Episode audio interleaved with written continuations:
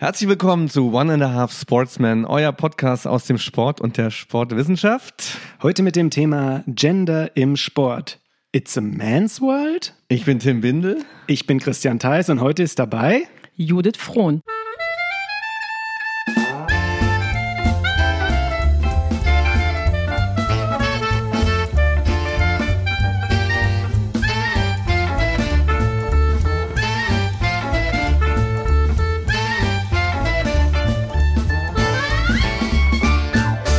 Wir haben das dritte Mal eine dritte Stimme mit bei uns an Bord. Und das dritte Mal auch, wir sagen es ja jetzt selbstbewusst, eine Gästin. Hallo Judith. Hallo ihr beiden. Soll ich was sagen dazu, weil Ja. ich Judith äh, vielleicht ein bisschen vorstellen kann, äh, zumindest. Also Mainz ist eine sehr schöne Universität. Ich arbeite sehr gerne hier, aber der Nachteil an Mainz ist, dass hier keine Judith Frohn ist. In Wuppertal gibt es eine und da war ich auch mal und ähm, das ist eine ganz, ganz liebe und tolle Kollegin gewesen, die ähm, ausgewiesen in vielen Bereichen ist. Sie ist Professorin für Sportdidaktik in Wuppertal. Und vielleicht kannst du selbst mal so Forschungsschwerpunkte oder sowas nennen, was dich Ja. da auszeichnet. Ja. Ja, erstmal kann ich natürlich zurückgeben. Es ist sehr schade, Tim, dass du nicht mehr in Wuppertal bist. Du warst ein sehr lieber Kollege, aber ich sehe hier auch in Mainz die Sportstätten und alles und denke, ja, ich kann es schon verstehen. Also es geht ist mir gut schon, hier, ne? ja, schon nicht schlecht hier, genau. Ja, was mache ich in Wuppertal? Ähm, du hast es gesagt, ich bin Professorin für Sportdidaktik. Ähm, wir haben, vielleicht nochmal so zur Erläuterung, wir haben eine zweite Professur, die relativ nah ist, Eckhard Balz mit der Sportpädagogik. Das äh, ist relativ nah beieinander. Ich beschäftige mich wirklich schwerpunktmäßig mit dem Schulsport und da interessieren mich Fragen ähm, der, der Heterogenität, also der Verschiedenheit der Lernenden in Bezug auf verschiedene Dimensionen oder Kategorien. Angefangen habe ich, und das ist ja heute auch das Thema, mit ähm, geschlechtsbezogener Heterogenität, aber auch Themen wie Inklusion, soziale Ungleichheit äh, interessieren mich. Ich habe ein bisschen von den Schulschwerpunkten her einen besonderen Fokus auf die Grundschule, aber auch auf die Hauptschule. Also Christian, du bist ganz aufgeregt jetzt, weil zwei Professoren hier sitzen. Menschenskinder, Und ich frage mich schon, was ich jetzt gerade sagen soll. Judith, jetzt muss ich dir erstmal ein großes Problem äh, hier mal erzählen, was hier Aha. dauerhaft da ist. Es geht eigentlich, Christian, um deine Dissertation, deine Doktorarbeit. Ja, das müssen wir aber, Entschuldigung, ich muss ja unseren Schedule einhalten. Das müssen wir in den nächsten Vlog Ach so, äh, schieben. Ich muss immer nach, seinen, nach, Tim dem, so übermotiviert manchmal. nach dem Stand Ja. der Dissertation fragen. Vielleicht kannst du ihm noch ein paar Tipps geben, wie er da endlich vorwärts kommt. Aber ich muss eine Sache noch unterbringen, Judith. Also erstmal auch von mir, wir freuen uns total, dass du da bist. Und äh, sozusagen in der Mainzer Corporate Identity habe ich ein, eine Sache mitgebracht. Die wollte ich jetzt mal unterbringen und sag einfach mal, Judith, herzlichen. Ah nee, Moment, ich muss anders sagen. Judith,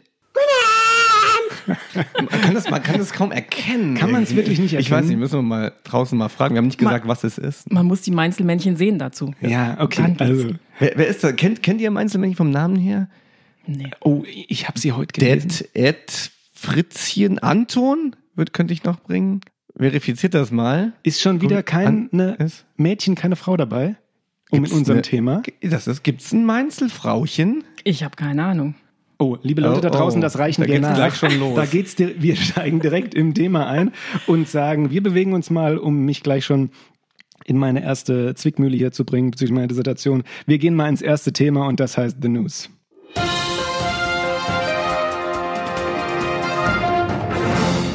Was ist eigentlich mit dieser, mit, wir hatten doch, das ist doch bei so einem Vorstellungsgespräch eigentlich. Erinnerst du, als wir Annika da hatten, dann haben wir sie gefragt, was bist du eigentlich für ein Mensch?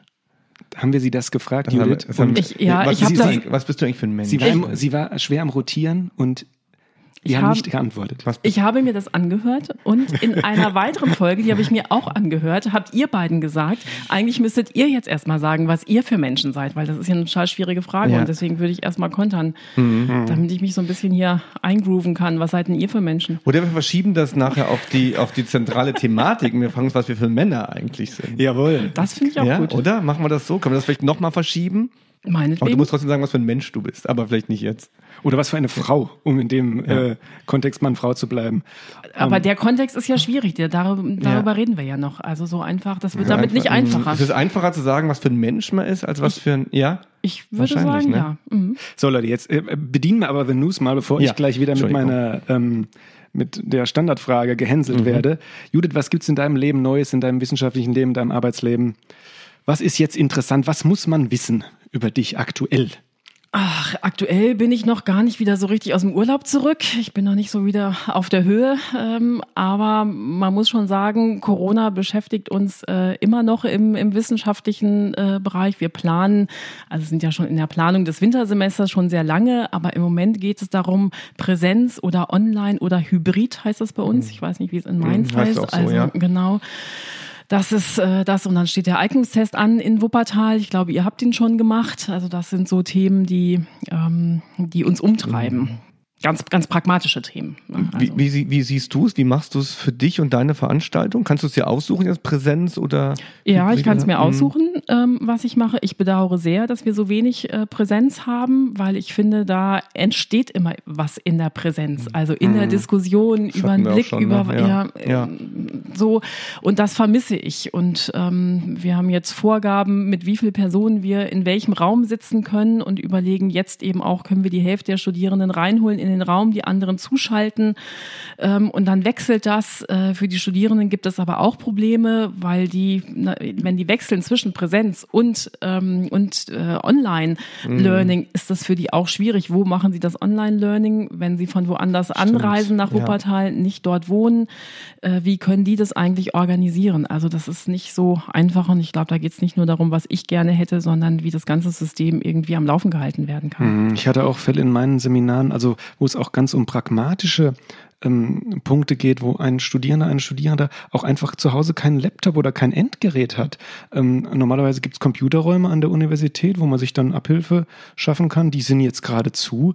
Und wenn dann die finanziellen Mittel eben mal nicht da sind, dann wird es schwer für den Einzelnen, das Studium zu bewältigen. Also in unserer Diskussion war das eigentlich so, das muss man voraussetzen. Ne? Da hat man verschiedene Studien genommen, Gym-Studio oder ähnliches. Und dann weiß man, das ist irgendwie mit 99,5 Prozent hat das jeder. Also Laptop muss man haben. Ja, aber es gibt dann immer so nervige Sachen, auch dass Leute dann ständig rausfliegen und dann, ne, wenn du dann selber der Host bist von so einer, von so einer Session mhm. und dann musst du die Leute, die Leute aus dem Warteraum immer wieder reinbitten und so, weil die ständig rausfliegen und weg sind. Aber das gibt's doch nur in den Pfälzer Wäldern und nicht in dicht besiedelten also Nordrhein-Westfalen. Im, im Bergischen oder? Land womöglich auch, aber ich weiß es nicht. Vielleicht müssen wir Wuppertal noch ein klein bisschen mal beschreiben. Das ist nämlich gar nicht so schlimm, wie es sich anhört. Oh, da weiß ich nicht, ob ich da die richtige oh bin, Werbung dafür zu machen. Das tut ah. mir leid, weil im Herzen bin ich ja Norddeutsche und ich Ach, liebe, ja. ja. ich liebe es, wenn es platt ist und wenn man gut Fahrrad fahren das kann. Ist in Wuppertal und, jetzt, und jetzt bin ich in Wuppertal und da geht es immer nur rauf und runter und runter und rauf. Also und es regnet immer. Nö. Okay. Aber eine Sache, die man ja aus Wuppertal, also die, das Wahrzeichen für Wuppertal ist die Schwebebahn. Ja, oder? Klar, Würde kann, ich auch kann sagen. man so sagen. Ja, okay? genau, die fährt gerade nicht. Oh, warum nicht? Ja, da gibt es irgendein technisches Problem, irgendeinen Reifenabrieb und ah, ja. äh, die, die fährt gerade nicht. Ich habe ja. durch Zufall, ich weiß nicht, ob das wieder irgendeine eine Werbung getrackt hat oder so, weil du jetzt hier kamst und wir Kontakt hatten, habe ich äh, angezeigt bekommen auf sozialen Medien. Irgendwann ist man ein Elefant aus ja, dieser Schwebebahn. Ja, Tufi ja. ja. ist aus dieser Schwebebahn ja. rausgestürzt. Ja, ähm, das war sollte eine Werbung sein für den Zoo, soweit ich das weiß.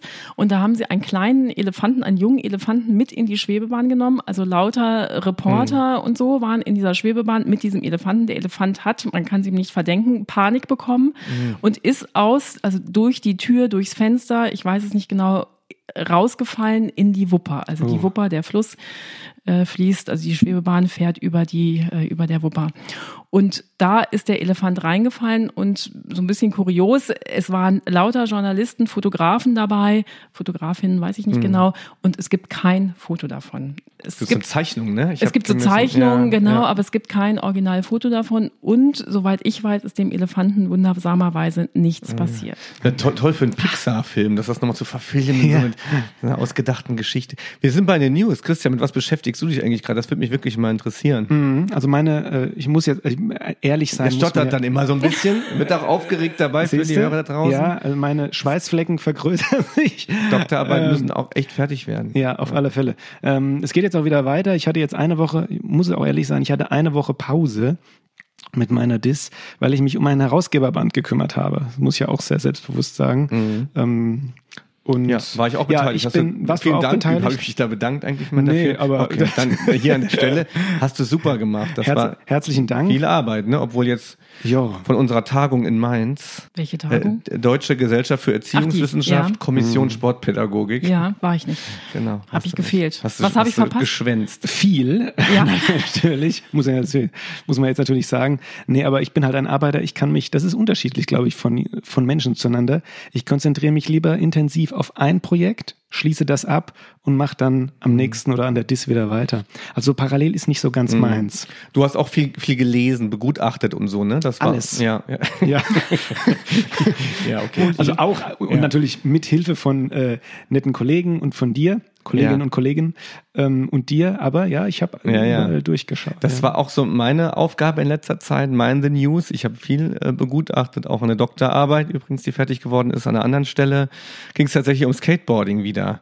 Ähm, eine tolle Arbeit, wo es um Skaten und Raum geht, auch die Geschichte des Skateboardings ähm, darin verflochten. Was hat Spaß gemacht und ähm, auch für eine, für eine Forschungsförderung äh, habe ich ein Gutachten erstellt oder bin dabei und da habe ich wahrscheinlich viel so nochmal so gelesen und da ist mir aufgefallen, wie unterschiedlich Menschen auch so schreiben können und wie viel mir das bedeutet, wenn die Sachen auch gut geschrieben sind. Ja.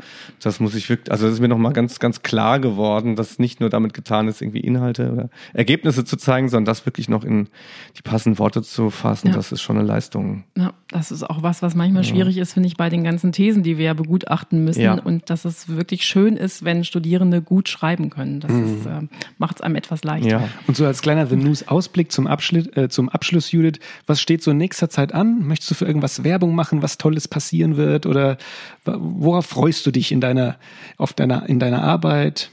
Gibt's da was, wo du sagst, yeah, das kommt bald? Ach ja, worauf ich mich eigentlich freue, ist die äh, Jahrestagung der Kommission Geschlechterforschung. Das passt ja Ah, auch ganz gut, gut, zum genau. Thema im September. Ähm, die soll in Präsenz stattfinden. Also es ist wieder so dieses alles dominierende Thema. Und ich hoffe, dass das funktionieren kann, dass ich nach Freiburg fahren kann, da Kolleginnen und Kollegen treffen kann. Aber da müssen wir die Entwicklung abwarten. Genau, wir warten ab und jingeln ab, würde Mhm. ich sagen. Geht weiter, das war The News.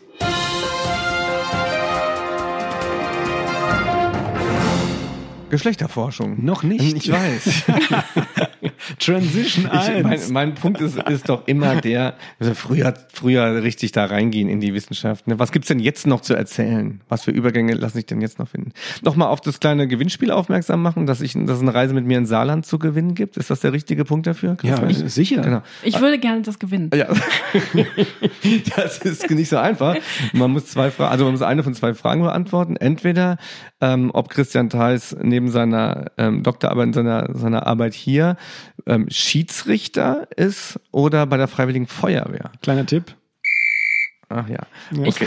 Ja, Das ist, die, das ist die einfachere Frage. Aber die einfache inoffizielle. Jetzt Hm. kommt nämlich die offizielle Frage. ja. Äh, wann war das Saarland unabhängig?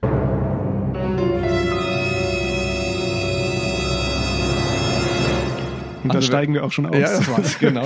Also Ja. du, du willst gerne mit mir in Saarland Ja, kommen. Was sehr versprichst du dir denn da? Warst du schon mal im Saarland Ich überhaupt? war da noch Aha, nie. Das ist doch schon mal ganz gut. Genau, ich denke, da mu muss ich vielleicht mal hin. Ja. Und ähm, du hast verschiedene Orte benannt, Ja. die würde ich gerne sehen. Und ich glaube, mit dir zusammen wird es eine lustige Sache. Das wird eine lustige Sache. Ja. Bist nicht die Einzige, die das will, glaube ich. Wir haben schon ein paar Bewerbungen. Wann ist ein Bewerbungsschluss? Jetzt. Heute. Unmittelbar. Ja, unmittelbar. Also lieber Hörer, liebe Hörerin, ja. wenn du das hörst, ist eigentlich schon zu Es- spät. genau. Heute, heute ist Schluss damit. Ja, ich könnte eine Frage beantworten. Jetzt hier? Nee, das dürfen, Danach. dürfen wir nicht. Danach. Ja, okay. genau. So, und äh, in diesem Sinne, ähm, wollen wir uns mal reinstürzen, ihr zwei? Ja. Gender im Sport, Judith, los Ja, geht's? Alles klar, here we go.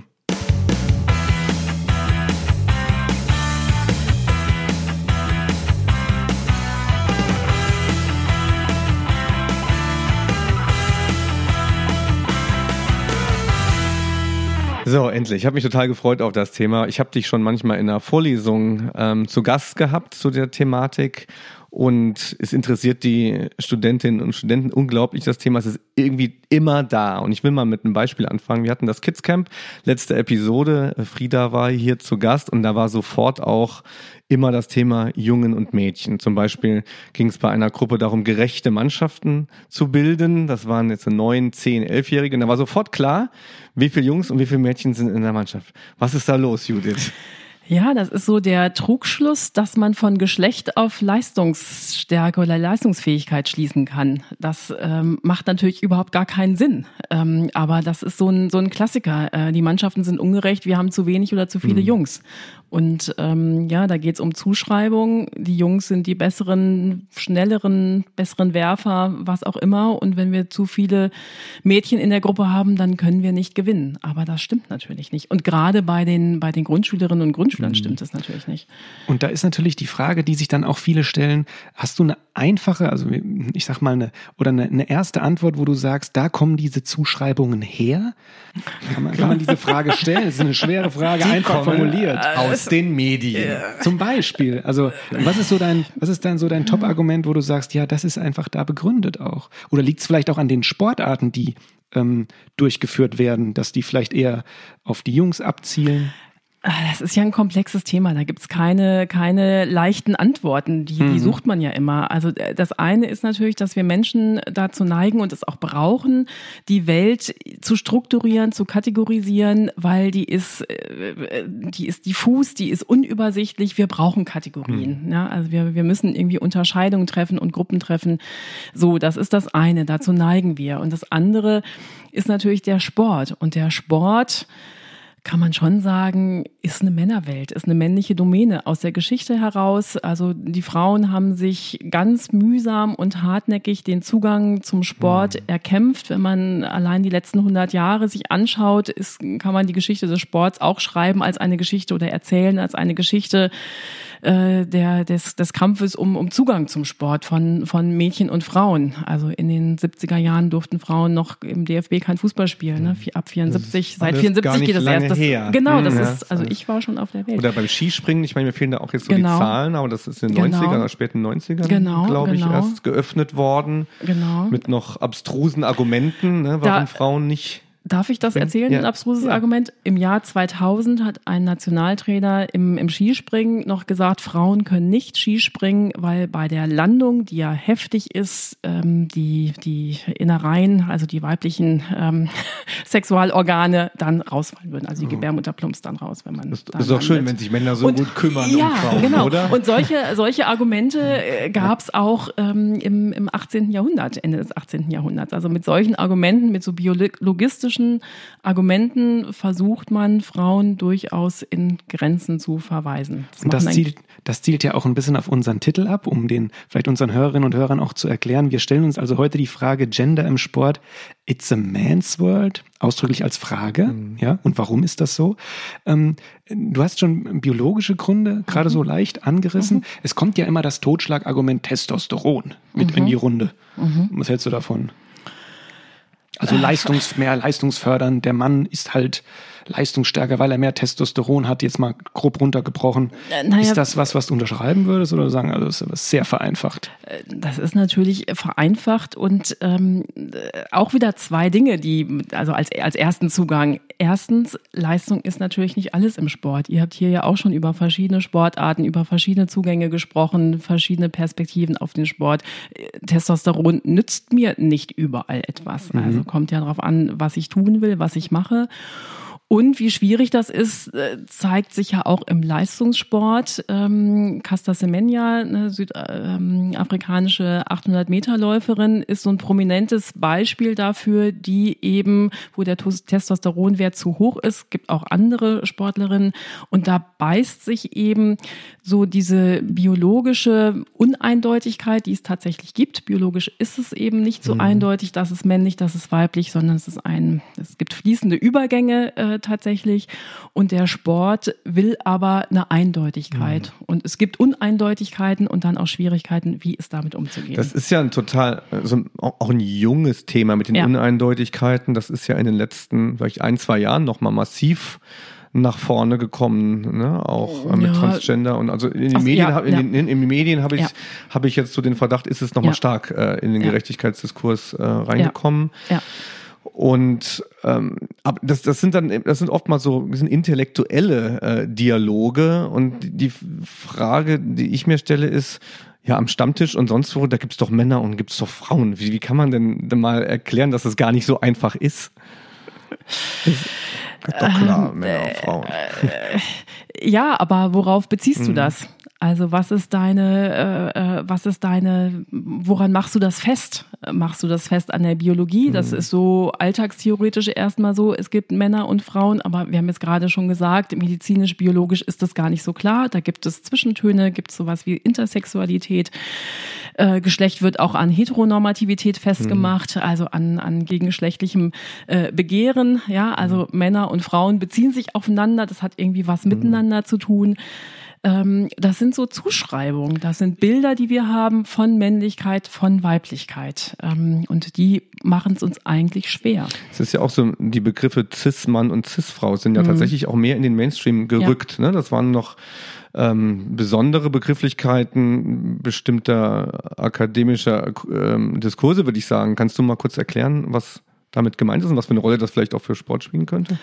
Ja, es sind ja also die die ähm, ähm, die die Vielfalt der Geschlechter, ähm, die scheinen ja immer mehr auf. Ich mache noch mal einen kleinen äh, kleinen Exkurs. Also auch im Personenstandsrecht ähm, im Deutschen ist es ja inzwischen möglich, eine dritte Kategorie auch zu bestimmen. Also bei der Geburt kann man nicht nur männlich und weiblich ankreuzen, sondern auch divers oder es auch offen lassen.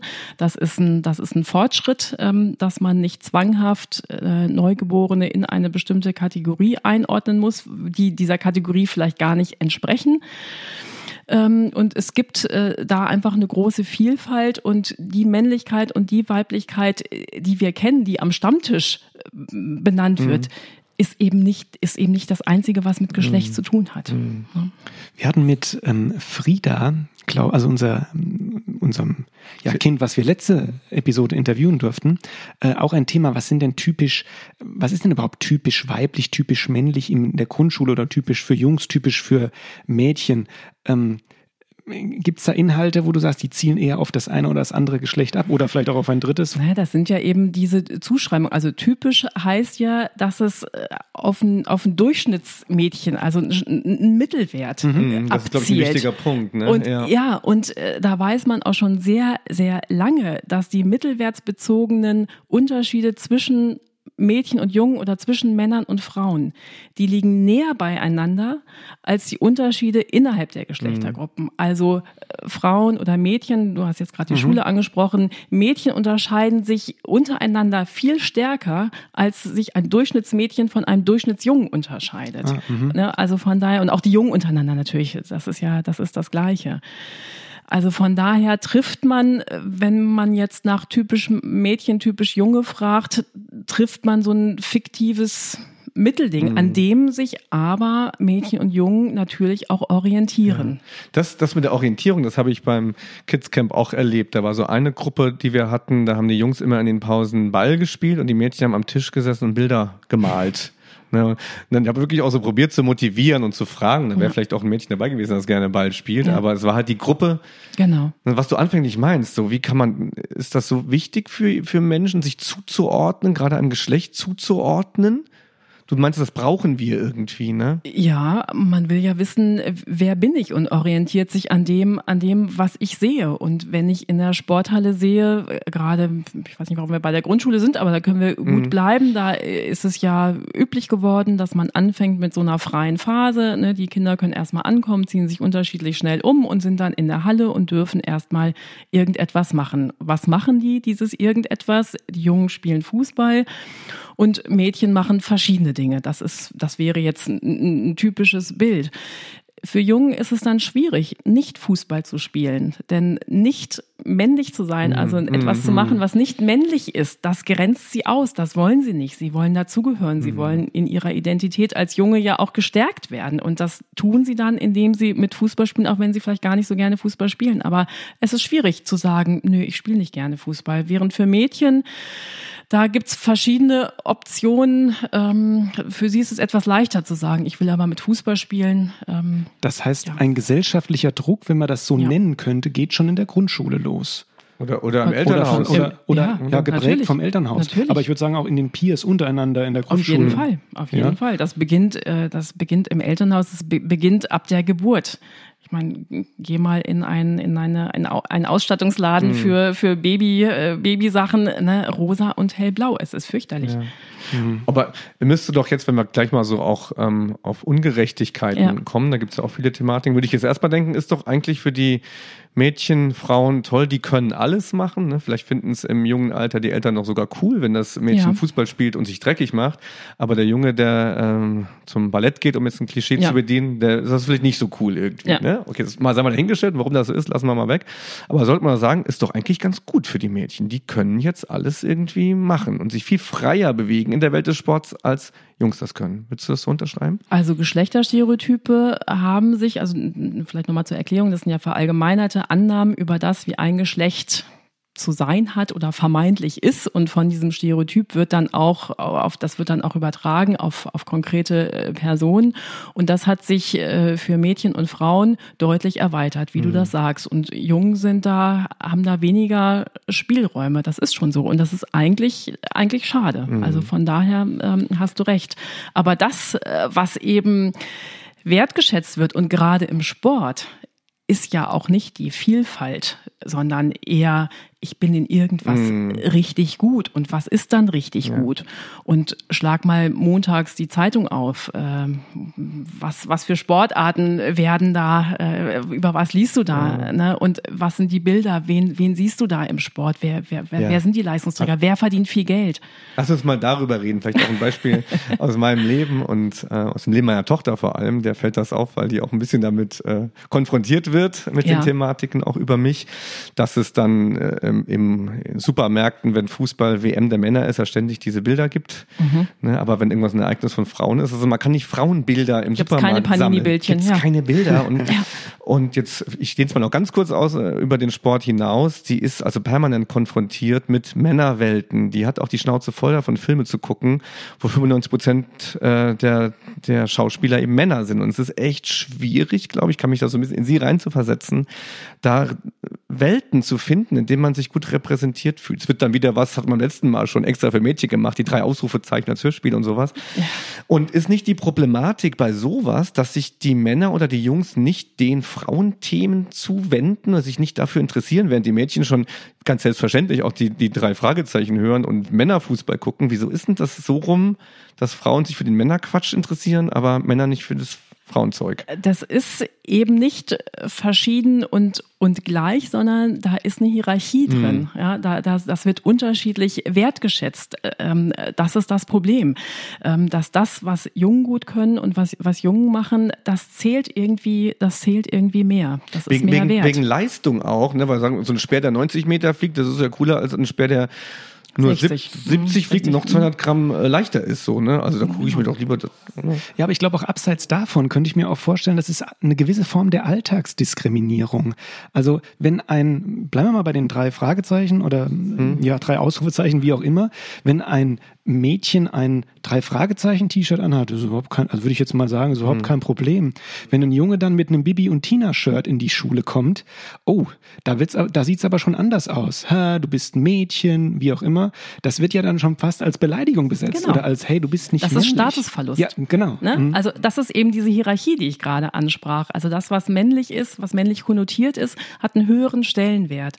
Und wenn ich von dem runtergehe, dann verliere ich. Während für Mädchen, für die ist es ein Statusgewinn, auch Fußball spielen zu können, auch ne, dieses alles machen zu können. Also die äh, begeben sich in eine Sphäre, wo sie sich gegebenenfalls beweisen und dann die Anerkennung dafür kriegen. Und jetzt gehen wir mal in den Sportunterricht. Ja. Genau, vielleicht auch, verlassen wir auch mal die Grundschule, wo jetzt Jungs und Mädchen mit genau diesen Thematiken so aufeinandertreffen, ne? was sie erlebt haben, was für Hierarchien bestehen. Ja. Und die sollen da jetzt, zumindest in den meisten schulischen Settings, gemeinsam am Sportunterricht teilnehmen. Wie kann das gut funktionieren? ja, gute Frage, schwere Frage. Also da gibt's eigentlich keine, keine Antwort. Das ist ja seit seitdem über das gemeinsame Sporttreiben, über die Koedukation gesprochen wird, also seit den 70er Jahren ist das ein ungelöstes Problem oder es, es ist schwierig und es muss immer wieder neu, äh, neu verhandelt werden kann vielleicht sagen, es knüpft an das an, was wir vorhin gesagt haben. Geschlechtertrennung kann eigentlich nicht so richtig die Lösung sein, weil wir damit diese Zweigeschlechtlichkeit, du bist ein Mädchen, du machst dieses, du bist ein Junge, du machst dieses, das verstärken wir, das zementieren wir im Grunde genommen mhm. darüber. Das heißt, eigentlich gibt es ja mehr Potenzial, äh, wenn Mädchen und Jungen gemeinsam etwas machen und auch sich aussuchen können, was, was können sie tun. Aber das geschieht nicht von alleine, sondern da muss man dran arbeiten. Das muss didaktisch gut inszeniert werden. Weil im Allgemeinen, das müssen wir auch nochmal nach draußen an unsere Hörer schicken, ja. die sich in der Thematik nicht so auskennen, ist es so, dass im koedukativen Sportunterricht Mädchen grundsätzlich in unterschiedlichen Kategorien benachteiligt werden. Strich drunter machen für dich? Kann man das so sagen? Ich würde nochmal zurückfragen, was meinst du mit benachteiligt werden? In der Bewertung, in der Auswahl der Inhalte, in der Möglichkeit der Integration, dass sie an einer Man's World teilnehmen. Ja, it's sozusagen, a Man's World. Ne? Ist das ja, auch ein Männersportunterricht? Ja, die empirischen Daten, die stützen das. Also mhm. die, die zeigen, dass Mädchen im Durchschnitt die schlechteren Sportnoten bekommen. Ähm, man weiß, dass, dass Inhalte, die Jungen gerne machen, die sie favorisieren, dass sie einen größeren Stellenwert haben im Sportunterricht. Mhm. Also von daher ähm, hast du, hast du recht. Aber ich glaube, es muss nicht so sein. Also, das, ist, das ist was anderes. Das war jetzt erstmal ein Status quo ja. sozusagen, ähm, ja. wo wir vielleicht gerade sind. Wird, können wir, einigen wir uns darauf?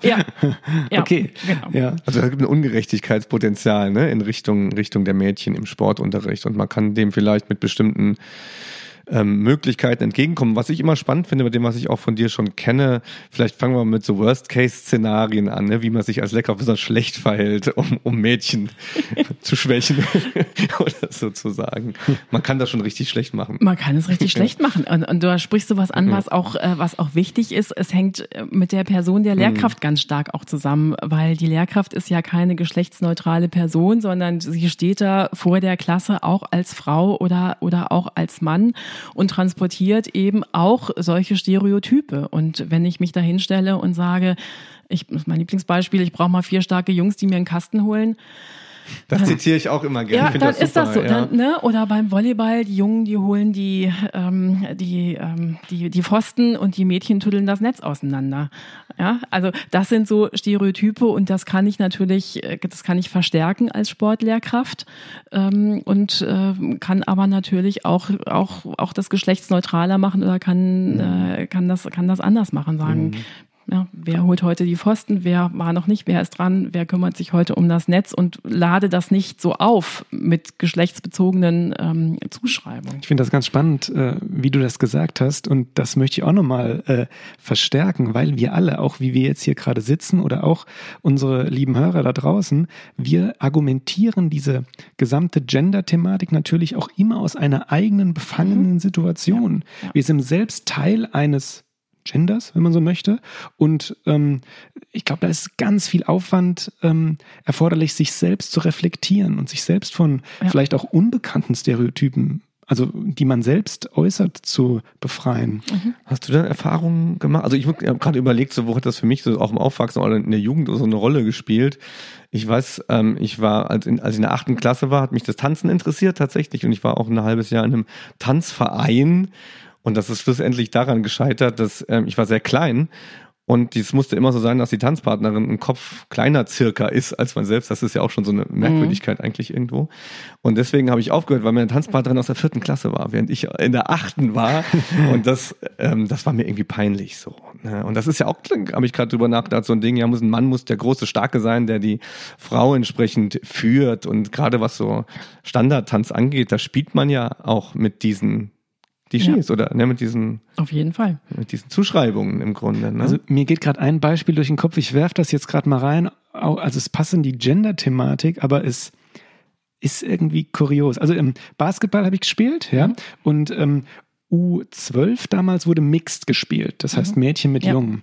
Und unsere, wir hatten eine Trainerin, ja, und ähm, es war so, dass manchmal, wir hatten zwei Mädchen bei uns mit in der Mannschaft, ja, dass diese explizit so eingesetzt wurden, weil, oder auch oft zusammen, weil, Zitat, die Gegner verteidigen die, die, die, die, Die Gegner Mhm. verteidigen die nicht richtig. Und so hatten die dann einen freien Korbleger oder hatten mehr Platz, ja. Also das ist so eine Thema, die, die, das erinnert mich aus meinem eigenen Leben zurück. Jetzt muss ich jetzt aber gerade mal reflektieren, inwieweit das Aber im, im, auf die ich finde das spannend. Im Sport wird ja Geschlecht total, du hast ja anfänglich auch schon mal, schon mal gesagt, da wird ja Geschlecht auch manifestiert. Es gibt Ja. Frauenumkleiden, Männerumkleiden. Ja. Und wenn ich im Verein Sport treibe in der Jugend, dann mache ich das eben als Junge mit Jungs und als Mädchen mit Mädchen. Genau, es gibt einen gewissen Ne? Spiel, U12, ne, gibt es noch ein bisschen äh, Spielräume, aber dann wird es schwierig. Leistungssport Und Genau. ich weiß nicht, wie das im informellen Sport ist, da beobachte ich auch sehr stark, dass das äh, eben geschlechtshomogen ist. Man spielt eben mit Ja. seinen Jungs Basketball und die Mädchen gehen miteinander Inlineskaten so, ne? Und jetzt frage ich mich, jetzt wird aber im Sportunterricht das zusammengewürfelt. Was, was außenrum getrennt wird, hat der Sportunterricht dann so eine relativierende Funktion auch, um den Jungs und Mädchen zu zeigen, es muss nicht alles so sein und macht's mal draußen auch irgendwie anders? Kann man diese Welt überhaupt verändern vom Kern des Sportunterrichts aus? Also erstens würde ich ja sagen, auch draußen, es spielen ja auch Mädchen Basketball und es fahren ja auch Jungen Inliner. Also ich meine, so ist das gar nicht nur, so- so- aber das, so, ne? das, ähm, äh, das Miteinander. Was war jetzt die Frage? Ja, ob der Sportunterricht, für mich ist so das einzige Setting, wenn er koedukativ ist, wo sich tatsächlich durchmischt Mädchen mit Jungs, während der außerschulische Sport so relativ stark auch nach Geschlechtern organisiert. Fitnessstudio auch, das- unterschiedliche ja. Praktiken. Ja, da- das, äh, also das Unterrichtsfach Sport, ähm, darüber habt ihr ja auch schon gesprochen, hat ja äh, das Problem oder äh, die Besonderheit, dass es, dass es so beeinflusst wird von dem außerschulischen Sporttreiben. Das ist ja, das ist ja in anderen Fächern nicht so. Also im, im ich habe selber Mathe und Sport studiert und im, auch gearbeitet ja als Lehrerin und im Matheunterricht kam nie jemand und hat gesagt, oh Frau Frohn, können wir mal wieder Geometrie machen? Ich mache so gerne Geometrie und jemand anderes sagt, nee, ich hasse Geometrie, ich, ich rechne doch so, ich mach, so. Das gibt's äh, nicht in anderen Fächern. Im Sport keine Sportstunde ohne, wann spielen wir Fußball? Ja, was machen wir heute?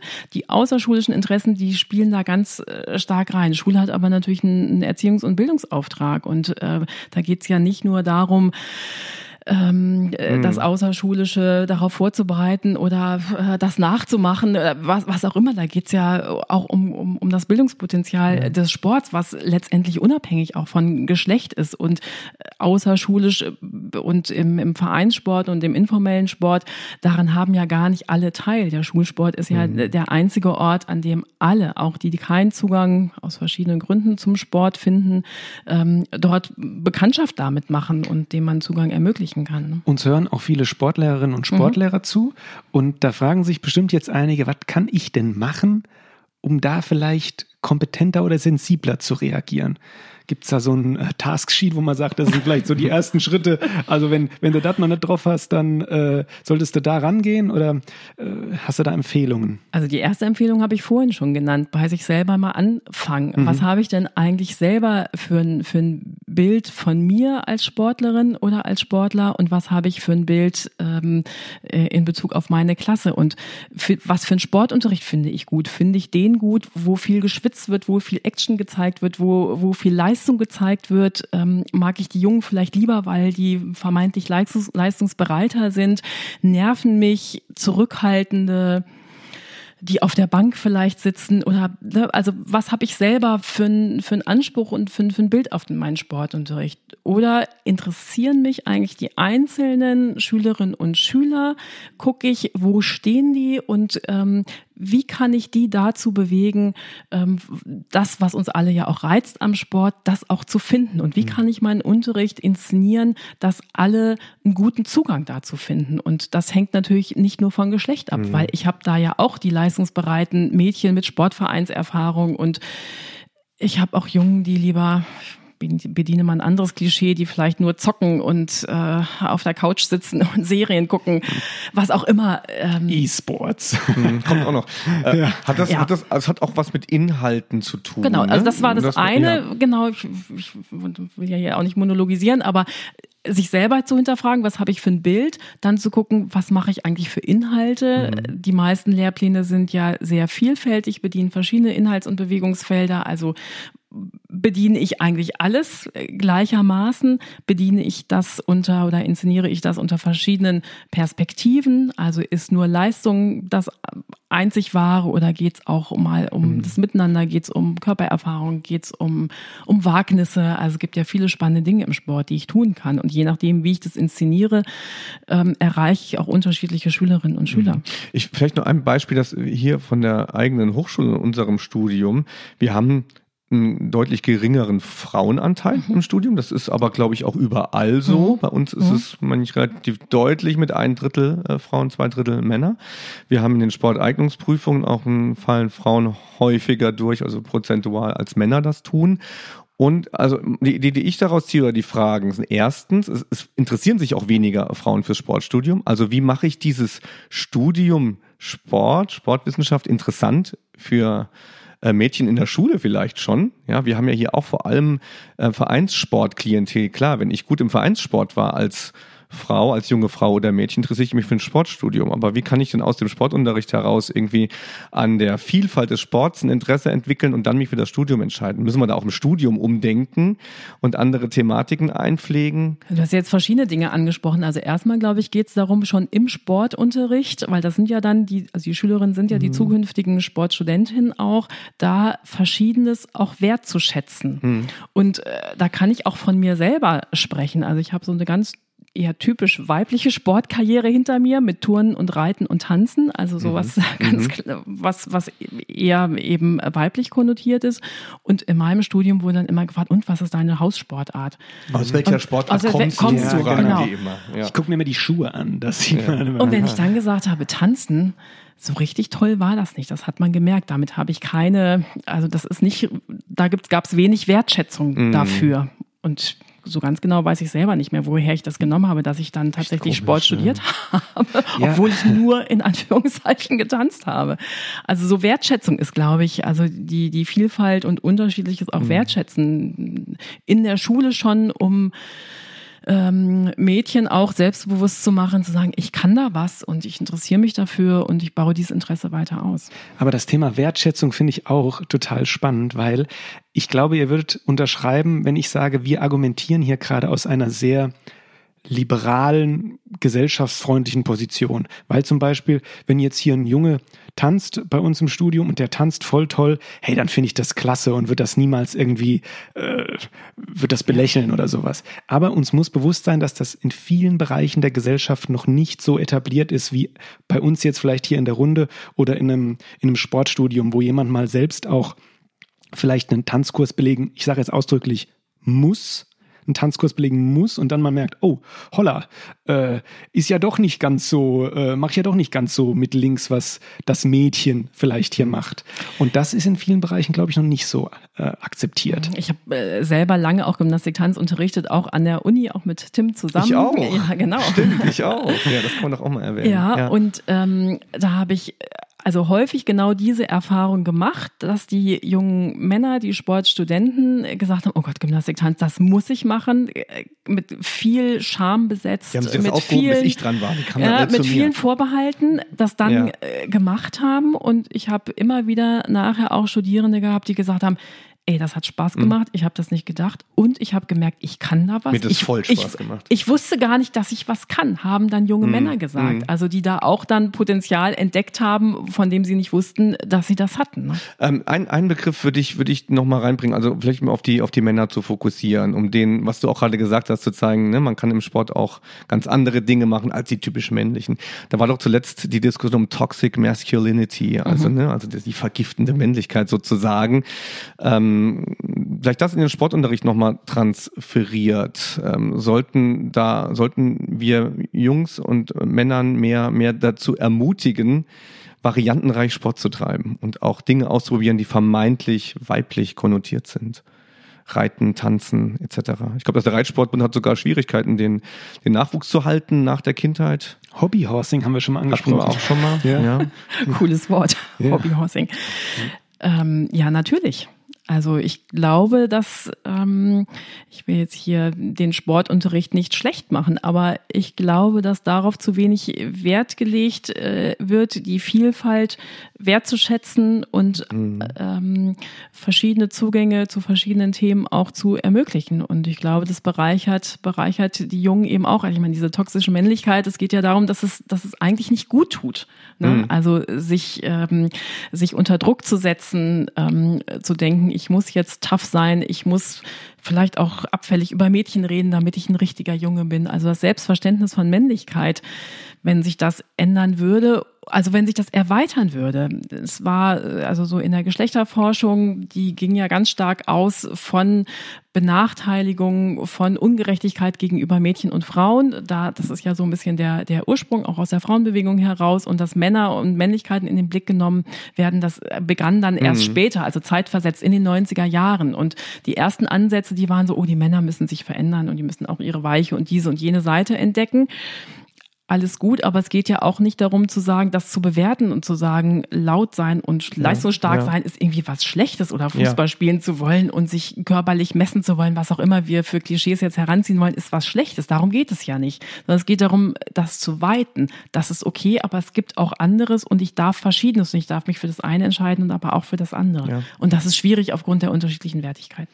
So, und um, um unseren Subtitel sozusagen nochmal hervorzuheben, Gender im Sport, It's a Man's World. Judith, zum Abschluss nochmal dein Credo vielleicht in die Runde und auch nach draußen. Was sind so Punkte, wo du sagst, die sollten in nächster Zeit sowohl ich weiß, im Sportunterricht, im Sportstudium, vielleicht auch in der Gesellschaft angegangen werden, um, wie du gerade schon gesagt hast, ähm, das muss ja nicht äh, eine, eine, eine Woman's World werden, sondern vielleicht ein bisschen von der Man's World wegzukommen. Von der reinen ja, Man's World. Äh, ja, eine Welt für alle. Also mhm. äh, das, das wäre mhm. gut. Geht auch noch so ein bisschen Richtung Inklusion. Auch da gibt's ja, ja das, das hat ja auch viel mit Gerechtigkeit und mit Zugang zu tun. Also dass, dass möglichst alle unabhängig von ihren Voraussetzungen, von ihrer Kategorisierung Zugang haben und teilhaben können und mitgestalten können. Also das, das wäre wichtig.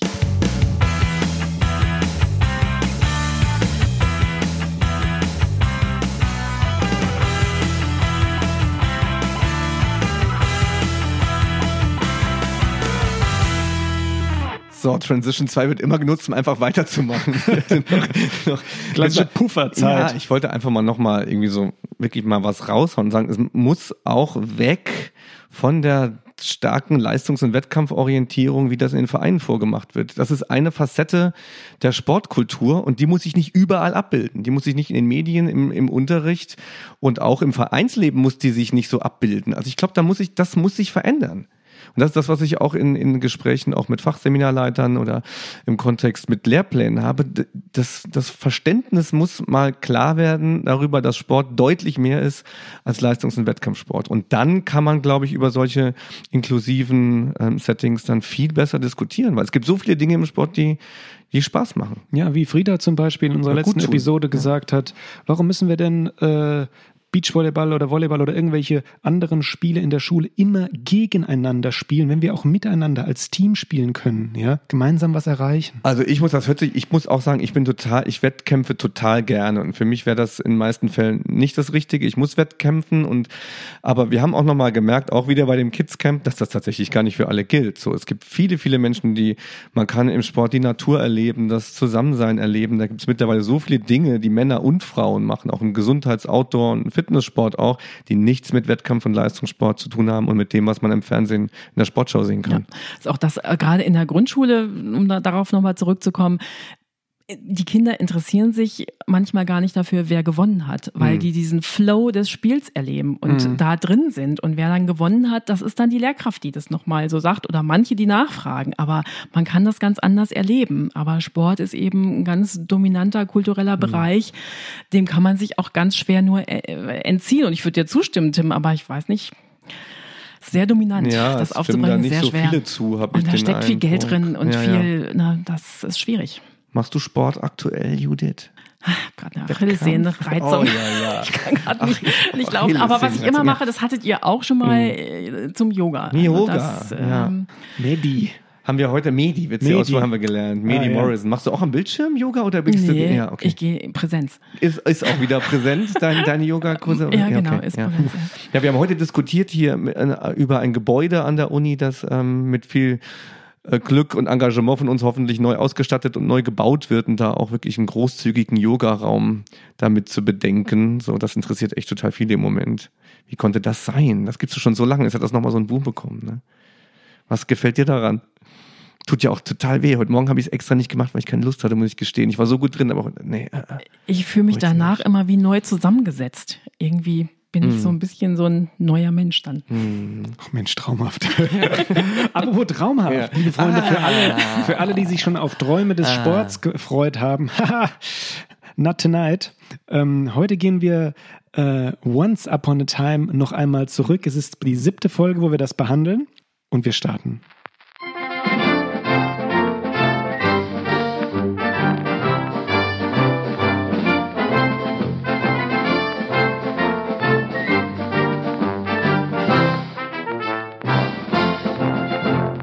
Liebe Judith, Once Upon a Time. Du kennst dich ja ein bisschen aus, habe ich schon gemerkt. Ja, ähm, wir Wobei? sind in, in was jetzt kommt. So, ja. Ja. Pod Podcast erfahren. Podca- Podcast ja. erfahren. Aus diesem Podcast. dann. Genau, also das siebte Mal behandeln wir Once Up, das heißt behandeln. Siebte Mal haben wir den Blog Once Upon a Time und wir gehen 70 Jahre zurück ins Jahr 1950. Magst du uns da mal was präsentieren? Was ist denn da passiert? Ähm, meine erste Assoziation kommt natürlich aus dem Tanzen und denke ich, Rock'n'Roll müsste eigentlich da irgendwie präsent sein. Und dann habe ich gegoogelt, äh, 1950 und Sport habe ich eingegeben und dann habe ich bei Wikipedia geguckt, von Rock'n'Roll ist da gar keine, da geht's gar nicht drum, weil Tanzkultur ist irgendwie nicht Sportkultur, da gibt's irgendwie Ambivalenzen im Verhältnis.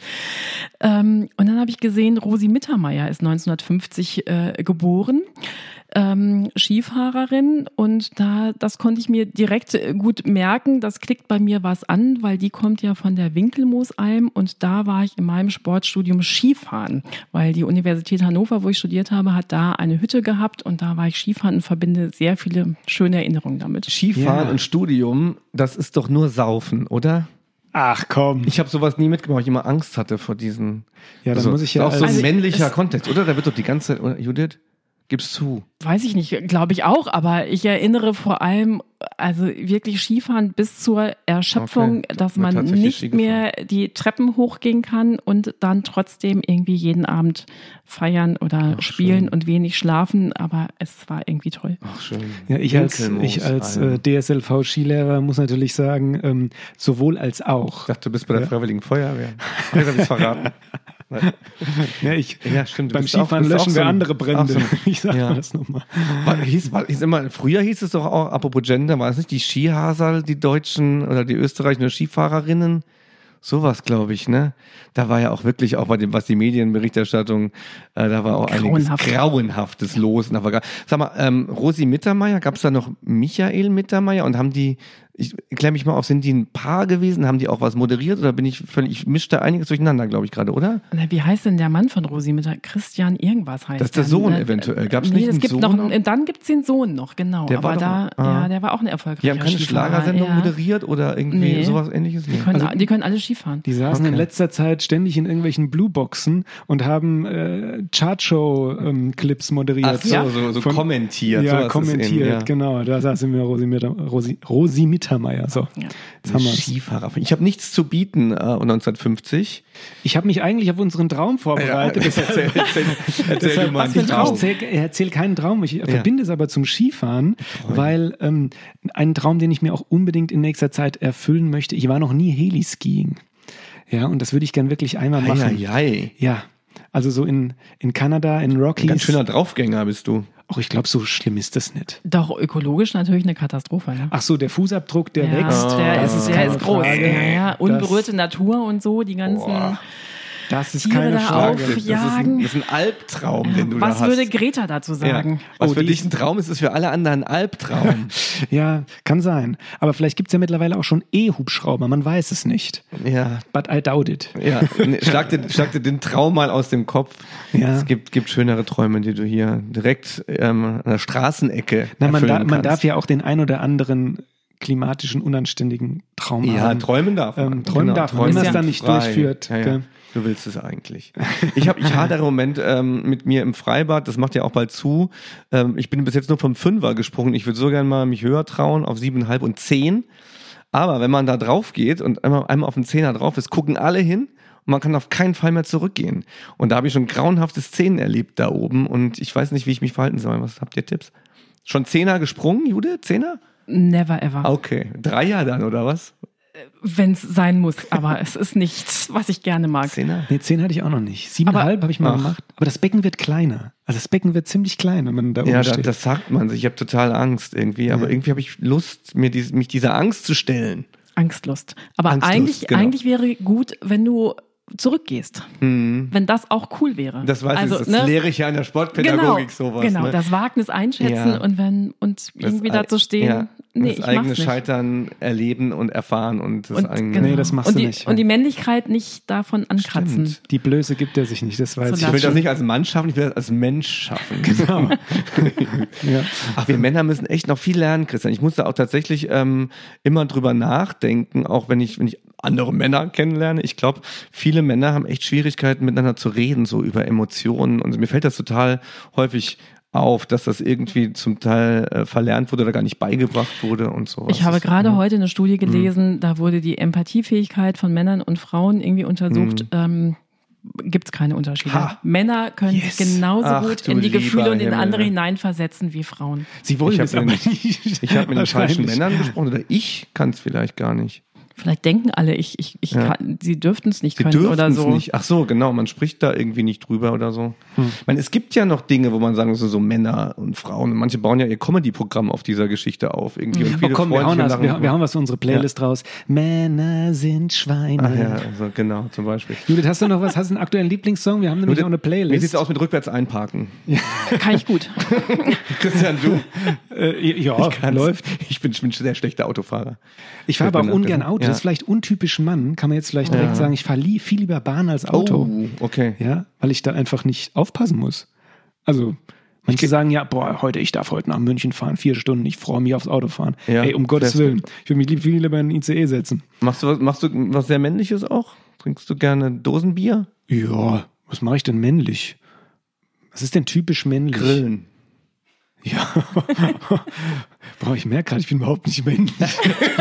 Das ist doch, ah, ist doch schön, daran kann man doch arbeiten. Guck mal, wir oder? haben jetzt hier die anonyme Und es muss ja auch überhaupt nicht peinlich sein, so, ne? Du musst überhaupt nicht, das ist ganz genauso gut auch Hallo, nicht. mein Name ist Christian und ich bin überhaupt nicht Ja, männlich. ja, und das ist gut so. Äh, ja, die, die Kategorie Ja. ist irgendwie vielleicht Ja, auch überholt bin- und eine ja. falsche. Also was ist, was sagt das aus Ja. über dich? Was bist du für ein Mensch? Also das ist doch die interessante ah, Frage, ist oder? ja nicht so, wie die Medien den Durchschnittsmann äh, charakterisieren. Sowas könntest du vielleicht sagen. Oder? Ja, also ich würde mich zum Beispiel nicht mit einem, also möchte jetzt kein Hobby-Bashing betreiben, aber mit einem, äh, mich um einen neuen Spoiler kümmern. Auch wenn Mhm. ich gerne schöne Autos finde, die schön anzusehen, aber ich würde mich nicht selbst an ein Auto wagen und oder hätte da Spaß daran rumzuschrauben. Stand sind, jetzt. Autos sind mir völlig egal und waren es auch immer schon. Siehst du? Ja. Ja. Aber ich trinke Craft Beer. Und in den Craft Beer Magazinen, da sind nur bärtige, tätowierte Männer. Du hast kein Bart. Über Tätowierung Doch, kann ich, ich nicht sagen, aber. Kannst du doch mit, Wasch, kannst du doch mit dem Waschlappen wegmachen. Ich habe einen ganz schwachen Bartwuchs. ich aber auch. Boah, hier hast du zwei, hier hast du zwei Männer bei dir sitzen, Judith. ich fühle mich wohl. Super. Kein bisschen- Bartwuchs, keine Autos. Sollen wir noch über unsere Gefühle reden, noch zum Abschluss? Da ist die Zeit endlich vorbei. Soll ich gehen? ja, wir haben noch ein bisschen. Mit dir. haben wir noch ein bisschen? Wir haben noch ein bisschen, ja. Was für ein Thema haben wir gerade? Das ist in welchem, welcher Rubrik? Ach so, wir sind ja, oh? Gott, ich muss jetzt mal, ähm, Ja, es kommt die nächste. äh, muss ja mal Once Upon, das war Once Upon a Time, Genau, Leute, das aus dem ja. Jahr 1950 und Rosi Mittermeier.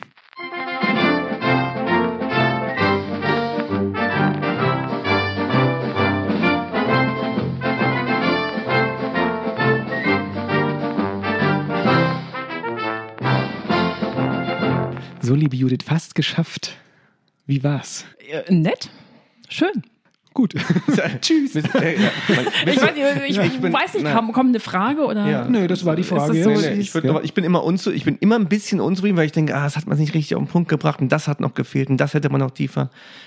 Ist Ja, finde ich so? auch. Ja, ist finde ich so. auch. ich Total, habe oder? hab das Gefühl, wir haben noch gar Schrott. nicht angefangen. Also Ja, wir haben eben. irgendwie so ein bisschen drumherum geredet und so ein paar was angekratzt, aber so richtig Ja, sind ja, wir so noch nicht drin. Wissenschaft, Aber genau. wissenschaftlich rumfabuliert, kein einziges Problem gelöst irgendwie, ne? Ja, und auch nicht so strukturiert Ja. und so. Das, ähm, ja. Machen wir es neu? Viel geredet, nichts gesagt. Machen wir es neu. Aber ich glaube, so geht Podcast. Ich habe jetzt mal einige Podcasts gehört und man, man redet einfach auch und guckt, was passiert. Also dieses, dieses Improvisieren finde ich auch ganz, ganz wichtig für so ein Format. Ja, ich, ich bin nicht so Podcast Mhm. erfahren und frage mich, wen interessiert das, was irgendwelche Menschen in irgendwelche Mikrofone rein erzählen? Jude, du bist doch nicht irgendein Nee. Mensch. ja, liebe Leute, aber dann kann ich, komm, äh, zehn Sekunden Werbeblock nochmal. Wenn ihr uns das erste Mal hört, vielleicht auch gerade wegen Judith, weil ähm, wir sie als wirklich sehr kompetente Gästin heute da hatten zum Thema Gender. Wir freuen uns natürlich, wenn ihr uns schreibt, wenn ihr uns Rückmeldungen gibt und wenn ihr uns auf euren Podcatchern doch abonnieren würdet. Das freut uns immer total. Und uns neue Spielfelder der Männlichkeit präsentiert vielleicht, die wir dann Ah. ausprobieren. Das können wir doch auch machen, dass wir so, wir wollten sowieso mal ein paar Battles einfügen, dass wir ein paar richtig männliche Dinge mal ausprobieren. Ja. Wie kann Tim Und zwar Bindel nicht und, gegeneinander, Christian Theis miteinander erleben. Wie werden wir zu richtigen Männern? Männern. Judith. Das ist das, schlechteste, deine Schluss, Abschluss. das schlechteste Schlusswort, das man sich für diese Folge Ja, vorstellen kann. ja, ich weiß auch noch nicht so genau. Also da, ähm, Das das, müssen wir- das, wir müsst ihr nochmal durchdenken. Das, Da musst genau. du nochmal kommen und dann die Entwicklung bewerten. Genau. Vielleicht sitzen Von wir dann was hier wollen schon wir mit. uns eigentlich distanzieren? So. Ja. Ich will ich Ja, sein. aber die, die Frage ist ja Hm. immer noch offen, auch was für Menschen seid ihr, ne? Ich bin ein echter Mann. Nicht. Oh, das ist, haben wir das noch ganz, wie viel Zeit haben wir noch? Ja, eigentlich bin- nichts mehr. Ich bin Tim Bindel ein atmet ständ- schwer bin ein durch. zweifelnder Mensch. Ich, ja, ich zweifle viel, stelle mir viele Fragen und finde keine Antworten darauf. Ich bin ein Mensch, der hat zu viel vor für zu wenig Das habe ich Lebenszeit, schon gemerkt, ich. ja.